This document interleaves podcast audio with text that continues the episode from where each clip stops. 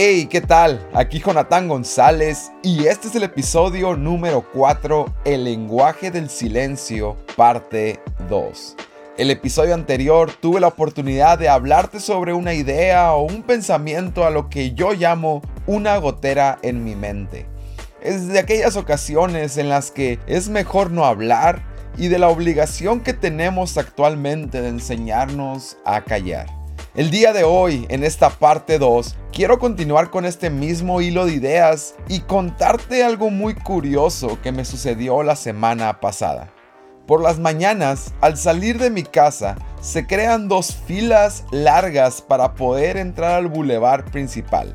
Y en Tijuana, todos somos víctimas de algo parecido.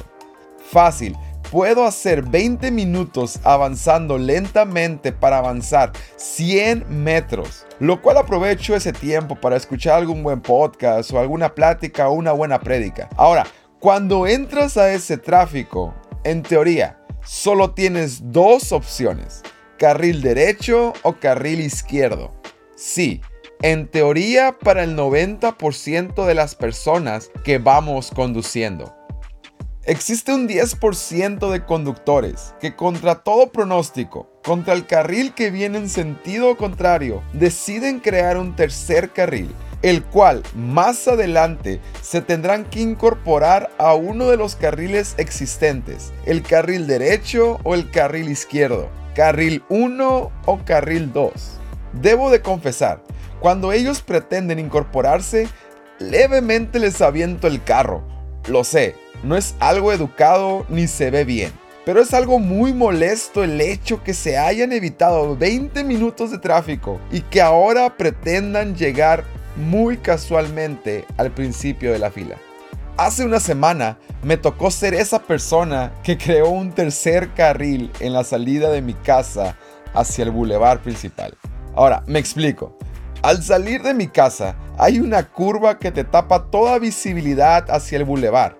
Cuando salí, aparentemente se apreciaba que solo había una fila. Y yo dije, qué suave, las personas están haciendo solo una fila. Qué raro.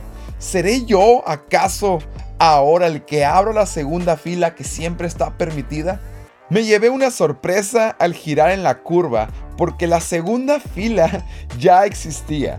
Pero por alguna razón las dos filas estaban más pegadas de lo normal hacia un costado sin darme cuenta, sin ser mi intención, sin motivos de crear problemas, me convertí en ese conductor aprovechado que intentaba abrir un tercer carril.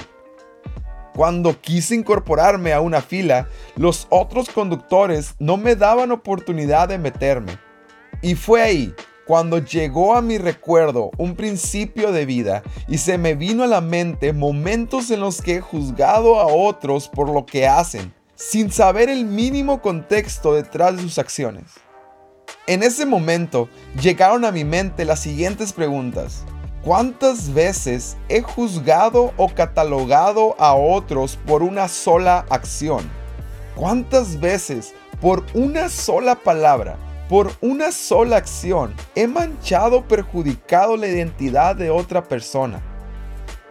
Un proverbio dice lo siguiente, el que mucho habla, mucho ofende.